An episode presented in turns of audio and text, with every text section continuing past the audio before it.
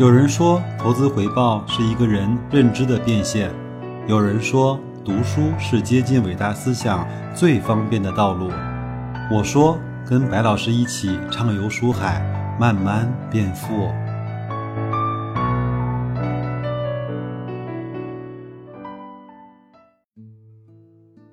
各位书友，大家好！因为上周白老师呢出差，并且公司的事情呢有点忙，所以在上一周我们学习这本书的时间呢就给错过了啊。那我们在这次周一的节目中呢，把这本书的一块分享的时间把它再补回来啊。那我们继续在学习这本邱国鹭的《投资中最简单的事》的这一章节，它的名字呢很有意思，叫国家优势啊。因为现在我们至少。大部分的人呢，都还在投资中国的股市，都还在投资中国的企业。那我们就一定要明白，我们现在国家呢处于一个什么样的发展阶段？在我们的国家中有哪一些企业一定会成为长牛股？欧美国家，包括日韩，他们的经样的，我们就一块儿来去进入这个章节的学习。首先来看一看邱国鹭谈一些行业的投资啊，他说，首先要选对公司。他说前一阵子呢，我在饭桌上。某资深界的人士感感慨说啊，现在的上市公司十家中有三家是骗子，三家是吹牛，三家呢是傻子，只有一家在认真的做事情，但是做成做不成还不好说。这话呢，难免夸大其词，但是上市公司的良莠不齐也是事实。我相信听我节目的很多朋友，应该是从两千零八年、二二零一八年到二零一九年这一两年的时间呢，看到很多的暴雷，无论是商誉的暴雷、业绩的暴雷、公司诚信度的暴雷，甚至是财务作假的这种暴雷，确实是有很多的公司是良莠不齐的。那所谓投资呢，其实就是寻找那些认真做事的，并且大概率能够把事情做成的公司，然后在市场一片悲观的时候买入。即便真如私言，那十家公司只有一家公司在做事，只有零点五家能做成，那么两千只 A 股中，你也就能挑出一百家成市的企业来。现在公司上市的多了嘛，三千五百多家，那我相信也就是两三百家。啊的公司，而且你的一个投资组合呢，只要二十只股票就能够覆盖到了一些好公司的组合。正所谓弱水三千，但取一瓢来饮。关键是你要能够保证你喝到这瓢水的水质，所以一定要选对公司。第二个呢，他又说蟑螂理论啊。中国人说祸不单行，美国人呢说你从来不会在厨房里只看到一只蟑螂，因为你看到一只的时候，可能就会有一窝蟑螂了啊。指的是公司一旦爆发出一个问题，其背后往往隐藏着更多的问题。我们看一看这些退市的，或者是要即将退市的，包括啊那那几个带康的公司，可能一个雷爆完之后，它公司几乎所有的问题都会被牵扯了出来。啊，因为如果真的是只有一个问题的话，一般呢就会被轻易的解决或者是掩盖，而不会暴露出来。这个理论特别适合于高估值的成长股。再来看一看，他说估值和预期啊，他说估值低的股票呢，大家预期都不高，偶尔基本面有点起伏，投资者呢也不会太在意。高估值的成长预期非常高，只要有一点点坏消息，人们往往认为暴露出来的问题只是冰山一角，股价呢立即就跳水。统计表明，许多成长股一旦有一个季度的业绩低于预期之后，整个季度的业绩低于预期的概率就会非常非常大。那我们来进入这个章节的正文啊，国家竞争优势。迈克尔·波特在《国家竞争优势》这本书里面呢，把国家竞争力分成四个阶段。第一是生产要素导向阶段，就是依靠资源或廉价劳动力；第二呢是投资导向阶段，就是大规模的产能扩张，政府起到了主导的作用；第三是创新导向阶段，政府呢应无为而治；第四财富导向阶段。社会以富足强调公平而非效率，社会价值挂帅，实用主义减弱。那我们说完之后，各位想想看，我们现在整个的国内是处在哪个阶段呢？我我觉得应该是处在了第二向第三转变的阶段。我们其实已经过了依靠资源或者是廉价劳动力的那个阶段，然后呢，也过了大规模的产能扩张的阶段。现在慢慢的再去往创新的导向阶段去转，包括我们的企业也开始重视创新了，包括我们整个中国的，包括减税啊，包括一些科创板的上啊建立，也都是为这些所谓的创新去铺平了一些基础的道路啊。那对大多数的发展中国家而言呢，阶段二与阶段三有着极高的门槛。二战之后的半个世纪，实现了成功跨越的国家只有日本和韩国，但是意大利呢是个意外，它直接从阶段一跳到了阶段三。当然，不是每每个国家都可以生产出来阿玛尼和兰博基尼的，因此呢，意大利的参考意义并不大。在阶段一，企业之间的竞争优势主要体现在资源独占和价格竞争；在阶段二，企业的竞争优势体现在规模经济和产业链的集群。所以，现阶段国企的强势和民企的弱势也是形势使然。当然，这篇文章和这本书是写自二零零八年，那么那个时候和现在其实已经发生了一点点的变化啊。但是呢，想要进入阶段，让民企成为创新的主体，回顾各国发展史，政府主导的创新鲜有成功的先例。网络上有不少人喜欢，呃，阶段四的美国和欧洲作为参照。把处于阶段二的中国经济和社会说成是一团漆黑、一无是处。其实呢，我国的社会经济在这个阶段遇到的许多的困难和问题，发达国家在阶段二都经历过，没有必要妄自菲薄，对未来失去了信心。我们看到前面几年我们。国内的雾霾呀，包括污染呢，会比较严重。那个时候，我们整个很多的报道才让大家才知道了，其实，在四五十年代、五六十年代的整个的欧洲，包括伦敦和美国洛杉矶这边的的污染也非常非常的厉害。那我们我们都说我们中国的股市管理的不好，里面真的是鱼龙混杂，然后呢暗箱操作。那其实，在一百年前的美国的股市，它那边也是非常非常的这种庄家横行。那我们都知道那个呃操盘手叫利弗摩尔，对吗？杰夫利弗摩尔，他当时就是以做庄，包括那个。就是操盘来去赚到他的他的钱的，包括去市面上去放出来一些假消息。那所以呢，在这些阶段，外国包括欧洲的发展国家，他都经历过。那我们现在中国在这个阶段，我们经历过了之后呢，我们可能会更快的找到我们突破这个阶段的呃方法。中国呢，现在来看是处在阶段二。这是作者当年讲的啊。那现在来看，十年之后，中国应该处在阶段二到阶段三的过程中。美国呢是处于阶段四，发展的阶段不同。从经济结构啊，包括投资和消费主要矛盾，做蛋糕和分蛋糕，到社会的价值取向，是强调效率呢，还是强调公平呢？都是不同的。但是有有些人却把中美的差距简单归因为中国的国民的劣根性，这个其实是有失偏颇的啊。古人说“仓廪实而知礼节”，其实是很深刻的。有人认为中美的体制不同，不能去比较。那我们就看一看印度的例子。印度和美国呢一样有民主的制度、司法的独立、言论的自由、自由和宗教的信仰自由。但是印度的腐败。贫富的分化、社会的不公现象，其实比美国多得多得多。背后的原因，其实还是社会发展阶段的差距。蛋糕不够大的时候，怎么分对一部分人都很不公平。那山寨行为呢，也是阶段二的常见现象。美国也经历过。一九零三年，可口可乐从配方中去除了可卡因之后，仿冒者开始盛行。仅在一六。一九一六年，美国呢就查封了一百五十三家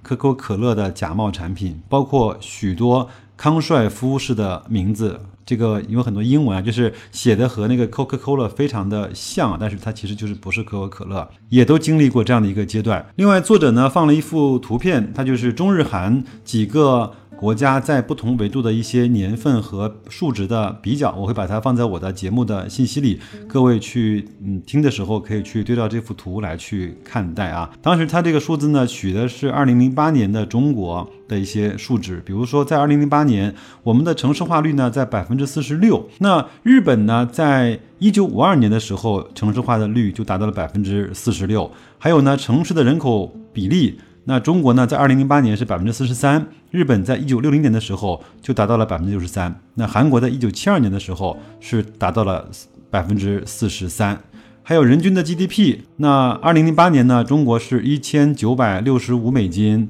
那日本呢，在一九六零年的时候呢，就已经达到了七千美金。那韩国在一九七零年的时候就达到了一千九百多美金。当然还有汽车保有量啊、轿车的保有量啊、彩电、冰箱的这种保有量。我们二零零八年的时候，基本上就相当于一九六零年左右的日本和一九七零年到一九八几年左右的韩国。那就是说，在那个时候，我们。中国和日本是差着将近四十多年，和韩国差着将近三十多年。当然，我相信经过了十年长足的中国的发展和日本、韩国的经济的停滞，甚至是啊日本的这种经济的萎靡不振。那我们在二零一九年这个年份，在很多数值上，我们和日本和韩国的差距在慢慢的去缩小。再来看一看日本呢，在二十世纪的六七十年代呢，其实就经历了刘易斯的拐点，它比我们早得多啊。我们国家呢，应该是官方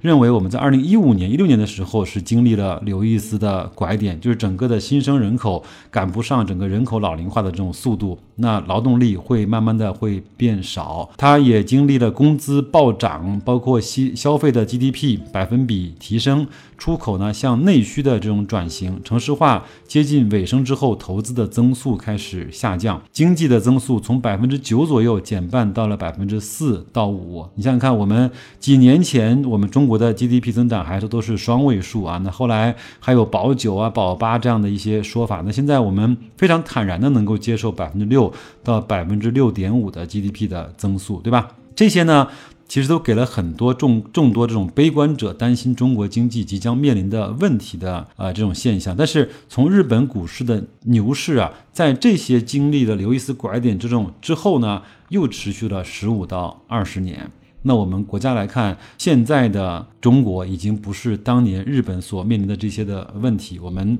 其实有了更好的一个赛道，有了更好的可以去和全世界的这种经济大国在一起就长袖起舞的这样的一个机会啊！再来看作者说，为什么巴菲特买的更多的是消费和金融股？因为在这些的股票中，它更多的能够代表美国的竞争力，就有点像可口可乐啊、宝洁这样的消费品的巨头和高盛这样的金融的寡头。那日本和韩国以制造业起家的这种国家呢，历史上就出出了很多的牛股，在机械、家电啊、汽车等能够代表其国家竞争力的行业，如丰田、三星。那我们想想看，什么才可以代表我们整个中国参与世界竞争的企业呢？能够代表中国参加世界竞争的行业，应该具备如下的特点。第一个是本土的市场巨大，就是在中国已经成了一个家喻户晓、有口皆碑的这样的一个